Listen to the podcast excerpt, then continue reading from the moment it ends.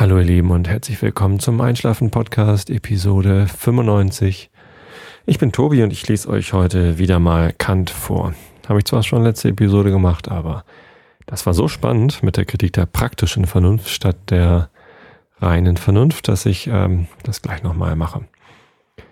Und vorher muss ich aber noch ein paar Sachen loswerden.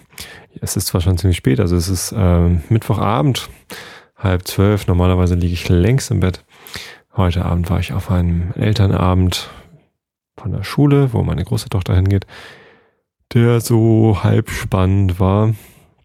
Aber ist immer wieder ganz nett, die ganzen anderen Eltern zu sehen. Hauptsächlich Mütter, aber ein paar Väter sind dann ja doch immer mal da.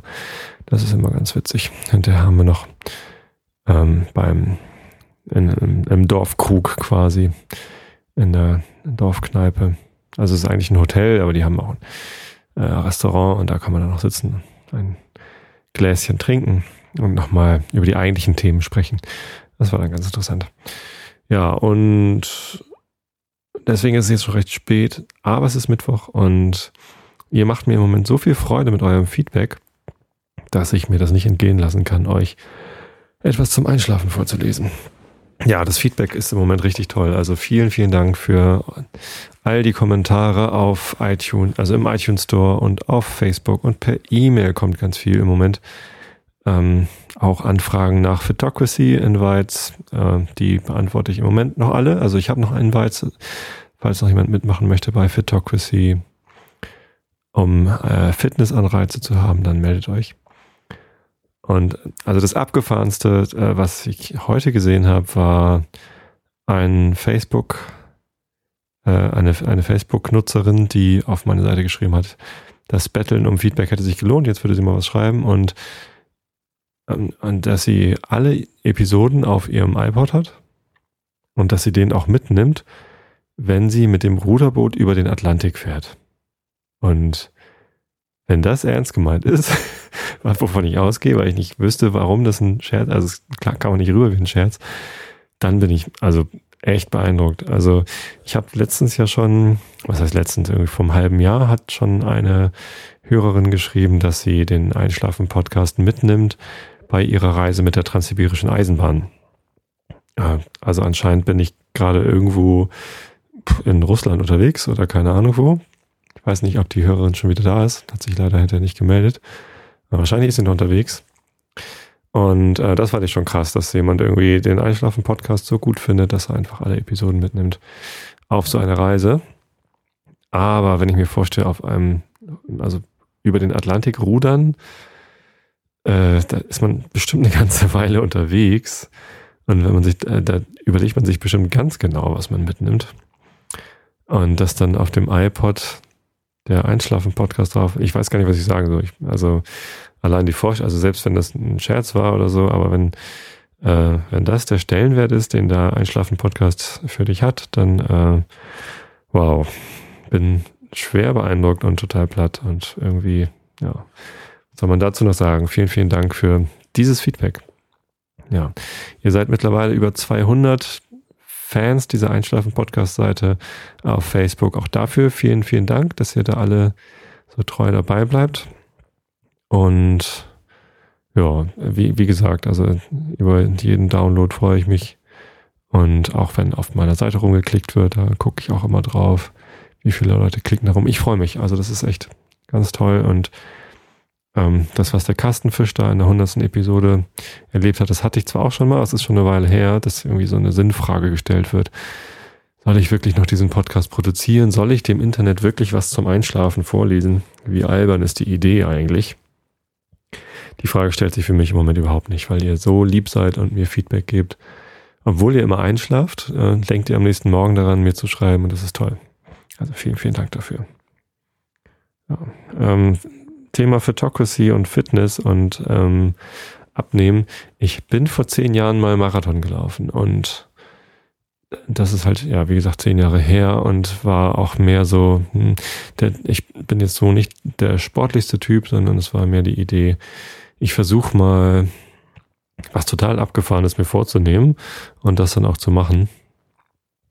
Einfach um einen Anreiz zu haben, um dabei zu bleiben und zu üben und zu trainieren. Und das hat damals sehr gut funktioniert. Ich habe zwar nicht so viel trainiert, wie ich hätte trainieren sollen, aber ich habe den Marathon überlebt. Ich bin so fast fünf Stunden lang gelaufen und habe mich dann gleich für den nächsten Marathon angemeldet und bei dem bin ich dann über fünf Stunden gelaufen, weil ich ähm, mich darauf dann gar nicht mehr vorbereitet hatte, so nicht so richtig trainiert und ähm, naja, es war so ein bisschen blöd, diesen zweiten Marathon zu laufen. Ich habe es aber trotzdem irgendwie geschafft und habe dann gesagt, okay, wenn ich nochmal was Blödes mache, dann laufe ich die 100 Kilometer von Biel. Das ist ein Lauf, den hat mein Bruder mir erzählt, dass es den gibt, Florian. Der hat gesagt, äh, wenn du mal was richtig Beklopptes machen willst, dann lauf doch die 100 Kilometer von Biel. Das ist ein Ultramarathon. 100 Kilometer, wie der Name schon sagt. Biel, ich weiß nicht, wer es von euch kennt, das ist ein Ort in der Schweiz. Nicht gerade im Hochgebirge, also nicht ähm, also so, soweit ich das weiß, läuft, läuft man da so 600 Höhenmeter Steigung auf den ganzen 100 Kilometern oder so. Oder vielleicht ein bisschen mehr, ich weiß es nicht. Aber es ist halt nicht so, dass man irgendwie ähm, übers Matterhorn läuft oder ne, so. Es gibt ja auch so Extremläufe, dann wirklich im Hochgebirge, das ist es nicht. Aber es geht halt schon hoch und runter und man läuft abends um 10 los. Also es ist ein Nachtlauf. Man läuft nachts 100 Kilometer lang ja, durch Biel. Also von Biel aus los und dann irgendwie 100 Kilometer durch, durch die Schweiz.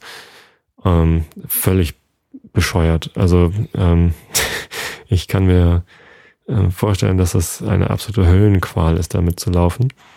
Hatte aber nie eine konkrete Vorstellung davon, wie das überhaupt ist. Mein Bruder hatte mir davon erzählt. Ich habe ein bisschen was gelesen und es ist so ein legendärer Lauf. Also, so, also unter Ultramarathonläufern ist der 100 Kilometer von Biel Lauf sowas ganz Besonderes.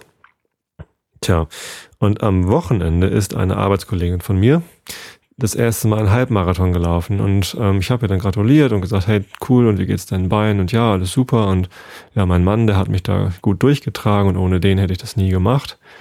Und dann hat sie noch ein bisschen von ihrem Mann erzählt, dass der halt Ultramarathonläufer ist. Und dann meinte ich so, hey, cool, ist der vielleicht schon mal die 100 Kilometer von Bier gelaufen? Ja, ähm, gerade dieses Jahr und auch vorher schon ein paar Mal. Also das ist schon, der ist schon dreimal da mitgelaufen. Dann meinte ich nur, wow, ähm, kannst du mich irgendwie mit dem verknüpfen oder kann ich, meinst du, der, der erzählt mir da was? Ja, klar, lad, schreib ihn an. Ähm, der geht bestimmt mal mit dir essen. Dann habe ich ihn angeschrieben und habe gesagt, ja, lass uns doch morgen essen gehen.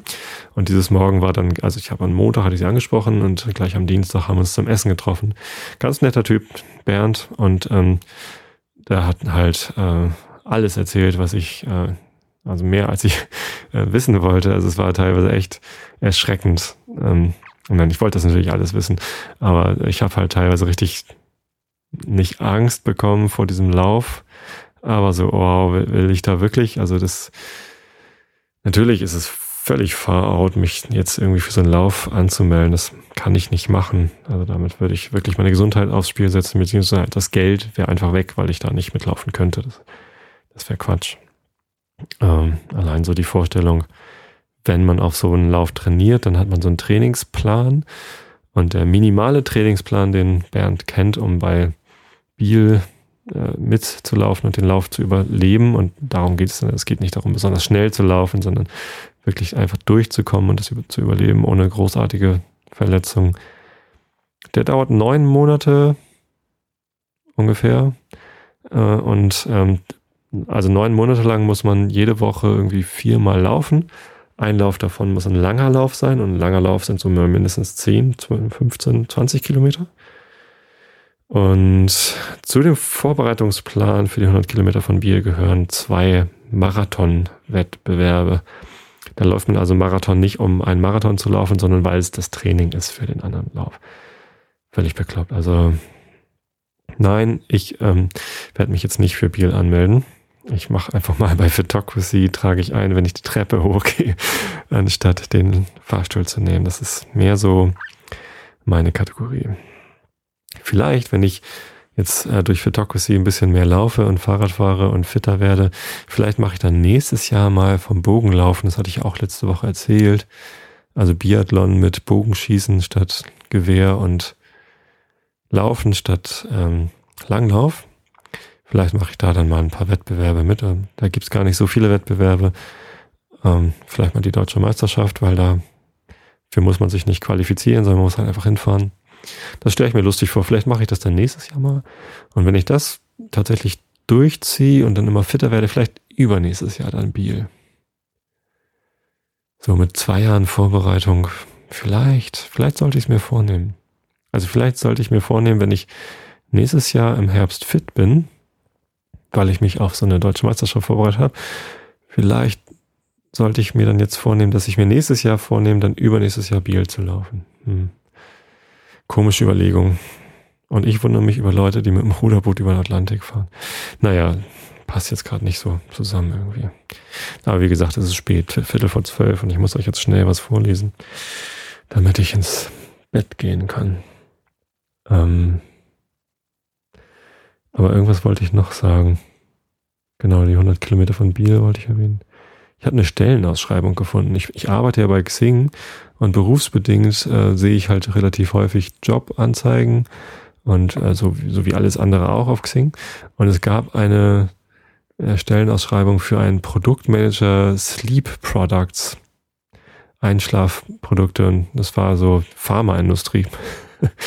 also ist nicht kein Job für mich, aber ähm, ich bin ja Produktmanager bei Xing und Produktmanager für Einschlafprodukte würde ja zu meinem Hobby passen, aber leider habe ich überhaupt gar keine Ahnung von Medizin und den Märkten, die da beackert werden müssen. Ich habe die Stellenausschreibung nur gesehen und dachte, wow, das äh, würde zu meinem Hobby passen. Naja, vielleicht hat einer von euch Lust, das zu machen. Es gibt also gerade eine coole Job-Opportunity. Wenn sich also jemand von euch mit Einschlafmittelchen auskennt, dann kann er Produktmanager werden für, ich weiß es gar nicht mehr. Vielleicht finde ich den Link wieder, dann stelle ich den auf die einschlafen-podcast.de Blogseite. Genau. Ja, was gibt's noch zu erzählen? Ich habe ähm, jetzt doch öfter mal geguckt. Ich bin so ein bisschen scharf drauf, ehrlich gesagt, in die Top 10 zu kommen im iTunes Store. Und ähm, ich bin quasi konstant irgendwie in den Top 20, aber es reicht immer nur so bis Platz 11. Also ich habe äh, letzte Woche habe ich das ja einmal gesehen, dass ich auf Platz 10 war und habe mich ganz doll gefreut. Und jetzt bin ich immer so auf Platz 11 und vor mir äh, sind halt lauter Videopodcasts und äh, und Vrind von Holgi. Tja, also da muss ich jetzt noch mal ein bisschen dran arbeiten, dass ich noch mehr Downloads äh, provoziere durch hochqualitativen Podcast-Content oder durch euch, die ihr mich immer weiterempfehlt und vielleicht komme ich dann nochmal wieder in die Top 10 rein. Das ist einfach was, was mir große Freude bereitet, ja, darauf zu gucken. Also heute war ich auf Platz 11. Es ist ja auch schon total abgefahren eigentlich, dass ich irgendwie zu den elf beliebtesten Podcasts in Deutschland im deutschen iTunes Store gehöre. Ich weiß auch nicht, wie, wie das jetzt passiert ist. Aber ähm, das, das macht mich eigentlich schon stolz genug. Aber mal in die Top 10 zu kommen das, äh, und dann auf dieser iTunes Store Startseite zu sein, das wäre so der Hammer. Also vielleicht macht ihr noch mal ein bisschen Werbung. Und, oder ladet euch alte Episoden runter, die ihr noch nicht habt oder so. Hm? Das wäre toll. Gut, ja, dann gibt's noch eine Überraschung am Sonntag vielleicht. Wobei mir vorhin gerade eingefallen ist, dass ich am Sonntag im Stadion bin und hinterher wahrscheinlich total K.O. Aber am Sonntagabend habe ich mich verabredet zu einem Interview. Vielleicht kriegt ihr also in der nächsten Episode 96 dann mal wieder ein Gespräch. Nicht mit meiner Mutter, sondern das äh, verrate ich noch nicht. Ja, das wäre toll, wenn das klappt. Schöne Grüße, falls du zuhörst. Und ja, ich glaube, das waren so die Themen, die ich mir notiert hatte. Ist immer gut, dass ich mir Themen notiere und dann diese Notizen nicht vorliegen habe, wenn ich hier in dieses Mikrofon reinspreche. Professionell und ähm, ja, was soll man dazu sagen? Jetzt sollte ich noch ein paar Mal ähm sagen, um äh, meiner Professionalität noch den letzten Schliff zu geben. Gut, also wie ihr merkt, ich bin müde und unkonzentriert. Und das nächste Kapitel in dem Buch, was ich jetzt vorlese, Kritik der praktischen Vernunft, Grundlegung zur Metaphysik der Sitten, ist leider recht lang. Das heißt, ich werde es nicht an einem Stück vorlesen, sondern ich lese jetzt einfach so lange, bis ich mich zu oft verspreche und dann äh, breche ich das irgendwo ab und dann merke ich mir die Stelle und dann lese ich nächstes Mal weiter. Ja? Also, ich wünsche euch allen ein schönes Wochenende Entspannt euch, legt euch hin und Augen zu und zugehört. Grundlegung zur Metaphysik der Sitten. Erster Abschnitt. Übergang von der gemeinen sittlichen Vernunfterkenntnis zur philosophischen. Es ist überall nichts in der Welt, ja überhaupt auch außer derselben zu denken möglich, was ohne Einschränkung für gut könnte gehalten werden, als allein ein guter Wille. Verstand, Witz, Urteilskraft und wie die Talente des Geistes sonst heißen mögen, oder Mut, Entschlossenheit, Beharrlichkeit im Vorsatze als Eigenschaften des Temperaments, sind ohne Zweifel in mancher Absicht gut und wünschenswert, aber sie können auch äußerst böse und schädlich werden, wenn der Wille der von dieser, von diesen Naturgaben Gebrauch machen soll und dessen eigentümliche Beschaffenheit darum Charakter heißt, nicht gut ist. Mit den Glücksgaben ist es ebenso bewandt. Macht, Reichtum, Ehre, selbst Gesundheit und das ganze Wohlbefinden und Zufriedenheit mit seinem Zustande unter dem Namen der Glückseligkeit machen Mut und hierdurch öfters auch Übermut, wo nicht ein guter Wille da ist, der den Einfluss derselben aufs Gemüt und hiermit auch das ganze Prinzip zu handeln berichtige und allgemein zweckmäßig mache, ohne zu erwähnen, dass ein vernünftiger, unparteiischer Zuschauer sogar am Anblicke eines ununterbrochenen Wohlergehens eines Wesens, das kein Zug eines reichen, äh, reinen und guten Willens zieret, nimmermehr ein Wohlgefallen haben kann, und so der gute Wille die unerlässliche Bedingung selbst der Würdigkeit, glücklich zu sein, auszumachen scheint. Einige Eigenschaften sind sogar diesem guten Willen selbst beförderlich und können sein Werk sehr erleichtern, haben aber dem ungeachtet keinen inneren unbedingten Wert, sondern setzen immer noch einen guten Willen voraus, der die Hochschätzung die man übrigens mit Recht für sie trägt, einschränkt und es nicht erlaubt, sie für schlechthin gut zu halten.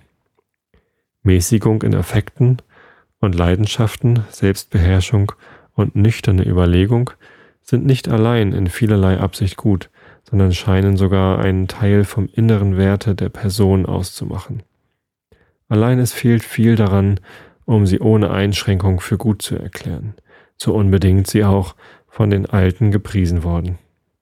Denn ohne Grundsätze eines guten Willens können sie höchst böse werden, und das kalte Blut eines Bösewichts macht ihn nicht allein weit gefährlicher, sondern auch unmittelbar in unseren Augen noch verabscheuungswürdiger, als er ohne dieses dafür gehalten werden.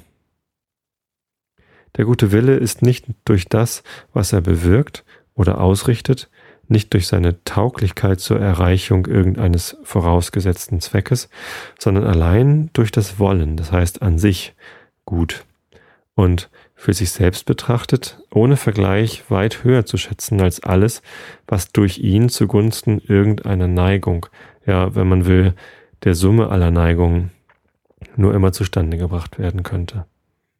Wenn gleich durch eine besondere Ungunst des Schicksals oder durch kärgliche Ausstattung einer stiefmütterlichen Natur es diesem Willen gänzlich an Vermögen fehlte, seine Absicht durchzusetzen, wenn bei seiner größten Bestrebung dennoch nichts von ihm ausgerichtet würde und nur der gute Wille, freilich nicht etwa ein bloßer Wunsch, sondern als die Aufbietung aller Mittel, soweit sie in unserer Gewalt sind, übrig bliebe, so würde er wie ein Juwel doch für sich selbst glänzen, als etwas, das seinen vollen Wert in sich selbst hat.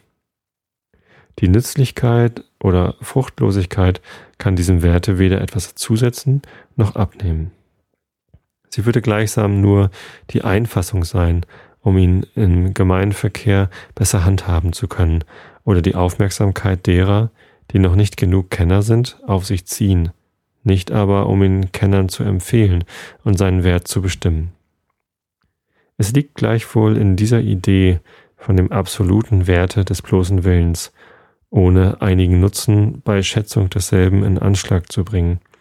Etwas so Befremdliches, das, unerachtet aller Einstimmung, selbst der gemeinen Vernunft mit, mit derselben dennoch ein Verdacht entspringen muss, dass vielleicht bloß hochfliegende Fantasterei insgeheim zugrunde liegt und die Natur in ihrer Absicht, warum sie unserem Willen Vernunft zur Regiererin beigelegt habe, falsch verstanden sein möge. Daher wollen wir diese Idee aus diesem Gesichtspunkte auf die Prüfung stellen. In den Naturanlagen eines organisierten, das heißt zweckmäßig zum Leben eingerichteten Wesens, nehmen wir es als Grundsatz an, dass kein Werkzeug zu irgendeinem Zwecke in demselben angetroffen werde, was, äh, als was auch zu demselben das schicklichste und ihm am meisten angemessen ist. Wäre nun an einem Wesen, das Vernunft und einen Willen hat, seine Erhaltung, sein Wohlergehen, mit einem Worte seine Glückseligkeit, der eigentliche Zweck der Natur, so hätte sie ihre Veranstaltung dazu sehr schlecht getroffen, sich die Vernunft des Geschöpfs zur Ausrichterin dieser ihrer Absicht zu ersehen.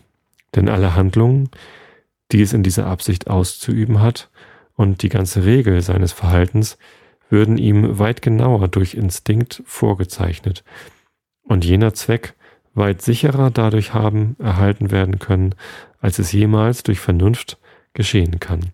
Und sollte diese ja obenein dem begünstigten Geschöpf erteilt worden sein, so würde sie ihm nur dazu haben dienen müssen, um über die glückliche Anlage seiner Natur Betrachtung anzustellen, sie zu bewundern, sich ihrer zu erfreuen und der wohltätigen Ursache dafür dankbar zu sein, nicht aber, um sein Begehrungsvermögen jener schwachen und trüglichen Leistung zu unterwerfen und in der Naturabsicht zu pfuschen.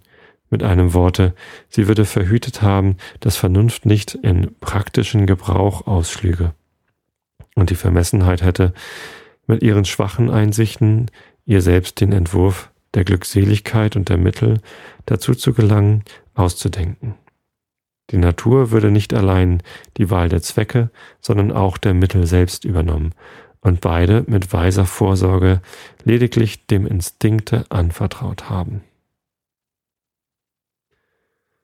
Ja, das war jetzt wirklich kurz vorgelesen, aber ähm, ich muss echt gestehen, ich bin wahnsinnig müde. Ich habe noch, ähm, falls ihr noch wach seid, nach diesem besonders aufregenden ähm, Abschnitt aus der Kritik der praktischen Vernunft. Ich habe noch eine Empfehlung für euch. Und zwar habe ich ähm, einen einschläfenden Podcast der Woche.